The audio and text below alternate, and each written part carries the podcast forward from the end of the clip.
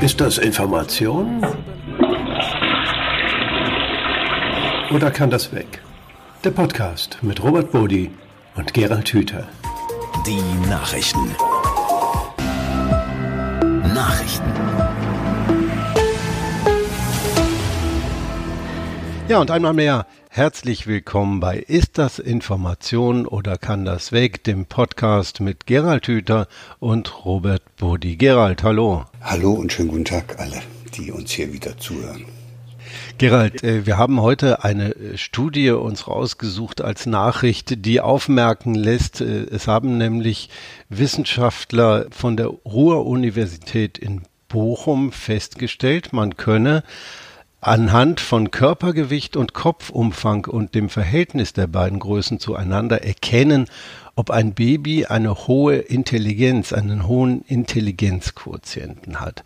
Was kann man, soll man denn von so einer Studie halten und vor allem äh, berührt dich das? Ist das was, was uns wirklich weiterbringt? Ja, wenn, wenn die Studie nur gemacht worden wäre und dann äh, sozusagen im, im Schließfach der Wissenschaftler liegen geblieben wäre, wäre ja alles gut. Aber dass das dann auch noch rausposaunt wird, das ist dann schon äh, bedenklich und dann muss man ein bisschen nachdenken, was denn an so einer Studie da dran sein kann. Und da wäre es schon gut, wenn wir uns beide nochmal daran erinnern, dass äh, äh, erstens es schon viele Versuche gab, anhand von äußeren Merkmalen zu bestimmen, wie, wie, wie intelligent jemand mal später wird, also welche kognitiven Leistungsfähigkeiten der hat.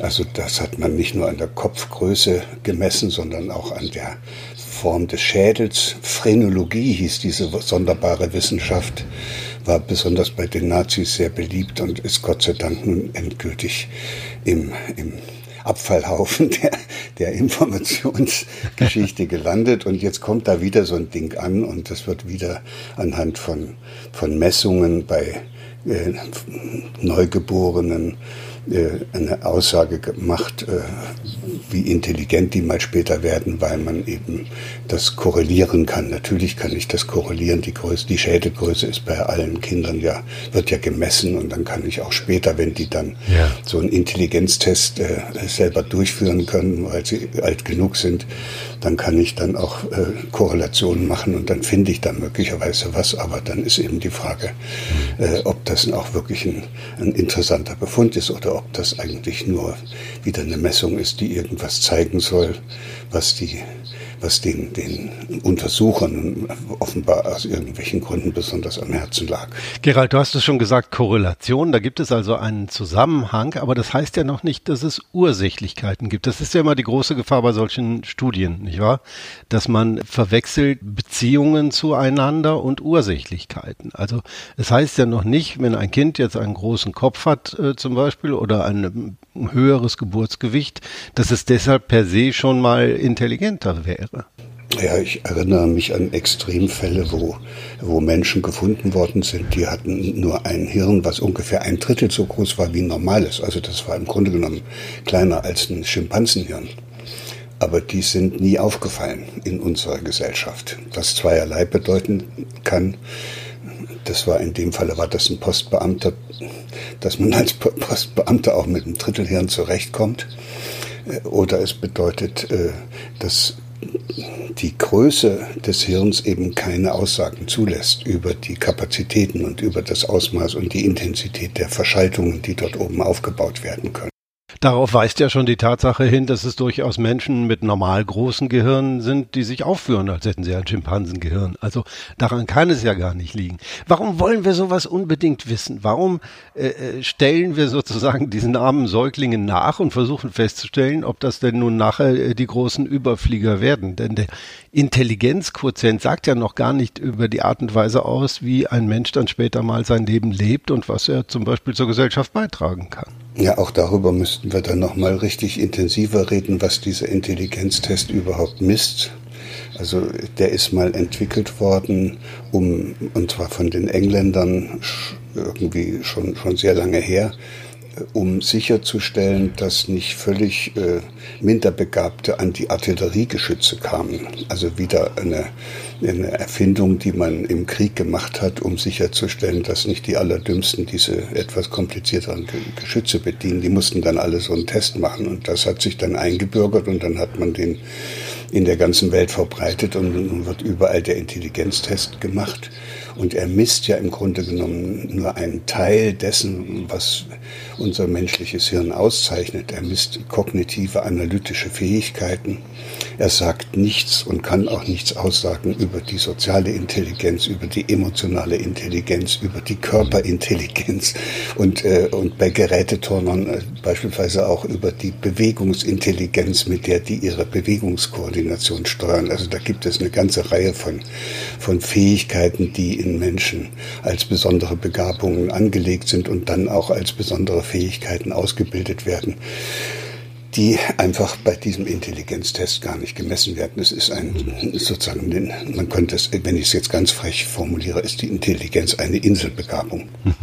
Ähm, nun äh, fragen wir uns ja auch immer, was können wir daraus äh, lernen? Hilft es uns, unser Leben besser zu verstehen und zu, zu leben? Die Wissenschaftler sagen, die neuen Erkenntnisse ermöglichten es, bei bestimmten körperlichen Merkmalen der Babys bereits früh mit einer, sie nennen das sinnvollen Intervention zu beginnen. Äh, also frühzeitige Förderung zum Beispiel. Dadurch soll auch der Bildungserfolg äh, der Kinder dann verbessert werden. Sollte man Kinder nicht sowieso maximal fördern, wenn sie klein sind, damit sie gesunde und, und äh, ja, glückliche Mitmenschen werden? Ja, das ist natürlich so. Aber äh, da weißt du ja, dass unsere Kapazitäten immer nicht ausreichen und dann will man sich besonders um diejenigen kümmern, die schon defizitär sind. Aber es ist ja hier die Frage, ob das überhaupt ein Defizit ist, was man da misst. Denn wenn wir mal genauer in die Studie reinschauen, dann sehen wir, dass die da auch in diese Stichprobe eine ganze Menge von Kindern aufgenommen haben, die erhebliche Komplikationen bei der Geburt hatten oder gar Frühgeburten waren. Und das kann natürlich passieren, dass man dann als äh, Kind auf die Welt kommt mit einem schon vorgeburtlich entstandenen Defizit ja. Äh, und, und das könnte dann auch heißen, dass man schon ein kleineres Hirn hat und das könnte dann auch bedeuten, dass man, dass man dann später natürlich nicht über diese, dieses Potenzial verfügt, um das nun äh, so auszubauen, dass es äh, über die Norm hinausgeht. So. Ja. Aber dessen ungeachtet äh, ist es eben so, dass die, die Größe da keine Rolle spielt und dass die Studie wohl nur deshalb zu diesem Ergebnis gekommen ist, dass die Schädelgröße zum Zeitpunkt der Geburt irgendwie mit der späteren Intelligenz korreliert, weil da eben eine ganze Reihe dabei waren, die definitiv da möglicherweise schon von Anfang an ein Handicap hatten. Und das ist nun überhaupt keine Wissenschaft mehr. Das ist dann gewissermaßen etwas, wo man sagen kann, das war ja von, vor, von vornherein in diesem Studiendesign schon absehbar, dass so ein Ergebnis herauskommt. Am Rande ist es vielleicht interessant, dass es auch Studien gibt, die zeigen, dass Eltern, die ein etwas bedürftiges Kind auf die Welt bringen, zum Beispiel von Eltern von frühgeborenen Kindern, dass diese Eltern mit ihrem Kind oder dass sich zwischen den Eltern und dem Kind eine stabilere und äh, verlässlichere Bindungsbeziehung aufbaut und dass diese Kinder dann am Ende intelligenter werden als die, als die normalen. Einfach, und das ist deshalb interessant, weil hier deutlich wird, was, äh, was wir eigentlich ja immer wieder auch schon angeschnitten haben.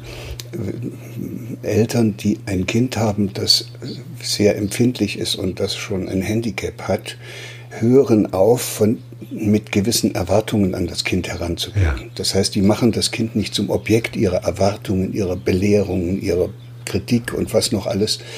Und damit äh, ist das Wichtigste sozusagen erfüllt, was eine, eine Entfaltung der im kindlichen Hirn angelegten Potenziale äh, ermöglicht, nämlich dass sich das Kind in seiner Subjekthaftigkeit und in seiner Einzigartigkeit gesehen weiß. So, und das scheint manchmal bei Eltern, die so ein Sorgenkind haben und das begleiten, besser zu gelingen als bei denen, die ganz normale Kinder haben. Die glauben dann offenbar, dass das ausreicht, wenn sie das nur so betreuen, wie es eben so üblicherweise ist. Und dann machen sie das Kind eben häufig in der gut gemeinten Absicht, dass es sich also möglichst gut, dass es möglichst gut gefördert werden muss. Dann machen sie das Kind zum Objekt ihrer unterschiedlichen Förderungsmaßnahmen. Und da sehen wir schon, in der Tendenz wird das auch in diesem Beitrag schon wieder angedeutet. Mein Kind hat einen kleinen Kopf, also muss ich jetzt hier noch ganz besonders viel Förderung machen. Und umgekehrt heißt das ja auch, die armen Menschen, die armen kleinen Menschen mit den großen Köpfen äh, werden mit einer Erwartungshaltung konfrontiert, die dann eventuell auch nicht gesund ist. Ich weiß, Gerald, dass, dass ihr das schon, ja... Das geht dann schon ins Lächerliche, ja. weil es gibt ja auch Kinder mit einem Wasserkopf, die haben einen sehr großen Kopf und äh, da hat man natürlich auch ein Problem. Was tun wir den Kindern damit an, dass wir so früh versuchen, ja, ich möchte fast sagen, krampfhaft versuchen, sie irgendwie einzusortieren?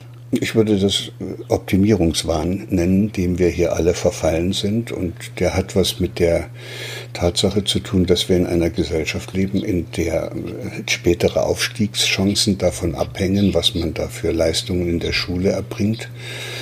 Und, äh, und deshalb äh, ist es verständlich, dass die Eltern sozusagen in diesem Wettbewerb, in diesem Kampf um, um die begehrtesten Plätze dann alles tun, dass ihr Kind dann nicht abgehängt wird. Und was dann dabei herauskommt, ist, dass eben Kinder massenhaft zu Objekten von Belehrungen, von Bewertungen, von Maßnahmen, auch Fördermaßnahmen gemacht werden und dabei dann erleben müssen, dass sie nicht um ihrer selbst willen geliebt werden, sondern immer dann ganz besonders gemocht werden, wenn sie die Leistung erbringen, die ihre betreffenden Eltern, Erzieher oder Lehrer von ihnen erwarten. Hm. Hm. Nun ist das Ganze ja publiziert worden. Aus publizistischer Sicht gibt es wahrscheinlich kein bedürftigeres und kein dankbareres Publikum als werdende Eltern und junge Eltern, die natürlich sich Sorgen machen, die sich tausend Fragen stellen. Und wir bemerken immer wieder, dass Themen, äh, die sich um solche Fragen drehen, was wird aus meinem Kind? Wie wächst es möglichst gesund auf? Äh, wie kann ich Potenziale äh, fördern? Dass diese Themen publizistisch sehr gut laufen, dass natürlich Eltern sowas aufsaugen, weil niemand von uns hat Eltern werden gelernt, sondern wir werden damit konfrontiert und müssen es sozusagen lernen, während wir es machen. Da gibt's große Unsicherheit. Ist es klug für Eltern, um das mal von der anderen Seite äh, der Informationskonsumenten herzusehen, ist es klug für Eltern, bedingungslos all diese Informationen aufzusaugen? Also man kann sich ja informieren. Das ist, finde ich, schon in Ordnung aber man sollte das immer mit einer kritischen Distanz tun. Und deshalb machen wir das ja heute, eben gerade an diesem Beispiel. Das wäre zum Beispiel eine Information, die Sie irgendwo lesen und äh, wenn Sie dann unseren Podcast gehört haben, werden Sie sagen, nee, da, da kümmere ich mich jetzt nicht drum. Und, und vielleicht werden Sie so auch gegenüber ja. anderen Ratschlägen und anderen Erkenntnissen äh, etwas äh, kritischer äh, am Ende ist, sind eigentlich diejenigen die besten Eltern, die das Kind auch wirklich äh, anschauen und, und es mögen. Es kann doch keiner von außen kommen und sagen, wie man mit dem Kind umzugehen hat. Das sollten eigentlich die Eltern am allerbesten wissen. Und wenn sie das nicht so gut können, dann müssten wir die Eltern stärken, aber sie nicht mit unseren ganzen Befunden verrückt machen. Noch verrückter, als es so schon ist. Nun fragen wir Gerald noch immer äh, nach der Agenda derjenigen, äh, die solche Studien machen, die so etwas publizieren. Warum ist dieses Bestreben so stark, gerade sich um diese Fragen Kindheitsentwicklung, Potenziale erkennen von Kindern äh, immer wieder anzusprechen, darauf zu schauen. Gibt es da auch ein kommerzielles Interesse, wo man den Verdacht haben müsste, ja, es dient aber jetzt nicht nur der Mehrung unseres Wissens um die Potenziale unserer Kinder, sondern mehr äh, der Idee, dann gibt's vielleicht auch wieder irgendeine Pille, die dieses arme Kind, dessen Schädel nun vielleicht äh, vier Millimeter zu klein geraten ist, dann äh, nochmal zu behandeln. Ja, das ist, ist natürlich implizit immer drin, wenn man, wenn man Eltern verunsichert und sagt, da ist irgendwas mit deinem Kind und nun musst du mal besonders aufpassen, dann sind die auch bereit, alles Mögliche zu tun und auch zu kaufen. Um das Kind dann entsprechend diesen Tipps dann zu, ja natürlich, und da steht ja auch eine ganze Industrie dahinter. In diesem Falle hier bei dieser Studie vermute ich allerdings etwas ganz lächerlich Banales. Äh, Wissenschaftler, auch junge Wissenschaftler, müssen ja auch immer so eine gewisse äh, Vita aufbauen. Also die müssen genügend Publikationen abgeliefert haben. Und äh, da wird manchmal alles Mögliche sozusagen zusammengeschrieben und untersucht, äh, gar nicht mit der Absicht, da einen bedeutenden Befund hervorzubringen, sondern äh, mit der Absicht, die Publikationsliste sozusagen möglichst äh, umfangreich zu machen, damit man dann später auch in die höheren äh, Stufen der akademischen Laufbahn emporgehoben wird.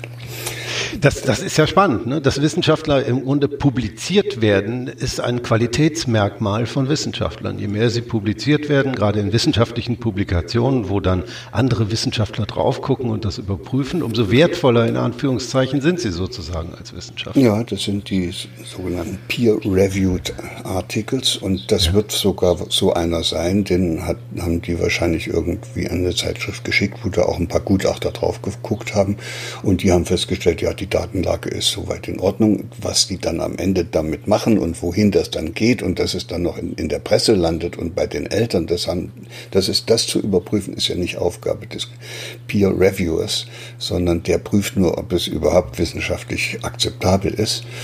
Und deshalb äh, kann es durchaus sein, dass sowas eben immer wieder auch in die Öffentlichkeit gelangt, obwohl es durch so ein Peer-Review-Verfahren durchgegangen ist. Und wenn man dann genügend solche Peer-Reviewed Articles hat mhm. und noch das zweite Kriterium erfüllt, nämlich Drittmitteleinwerbung, das heißt, es ist einem gelungen, äh, Geldgeber dazu zu bringen, dass die ein Forschungsvorhaben finanzieren, dann ist man hochattraktiv für eine akademische Laufbahn. Ja.